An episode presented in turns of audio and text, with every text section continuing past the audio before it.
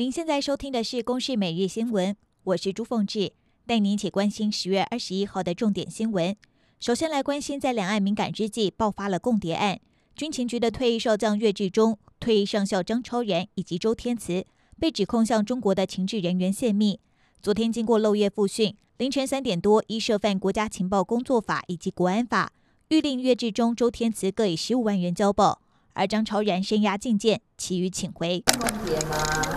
我们什么要说明一下？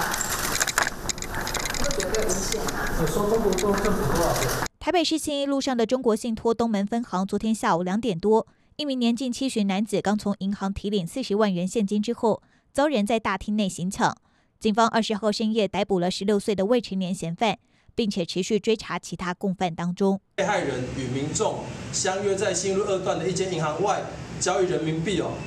为被害人将现金给付后，犯嫌并未依约定哦给付人民币，随即将被害人现金拿走后逃逸。国防部十九号展开年度重要训练天龙演习，各项战技竞赛展现国军弟兄战备训练的成果，画面相当震撼。不过，昨天天龙演习第二天，中共军机也再度多次进入我西南空域侵扰，被国军以广播驱离。不过，三架具有电侦性能的军机进入我空域活动，也引发关注。中华民国空军广播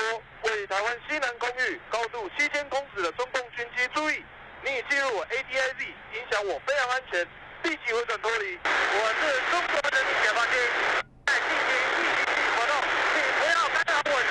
美国司法部二十号对 Google 提出了反托拉司法控告，借着独占合约以及广告排除竞争，非法维持在搜寻领域的垄断地位。Google 资深副总裁表示，这项诉讼存在严重缺陷，如果政府胜诉，使用者将会更难取得优秀的搜寻工具和平价的智慧型手机。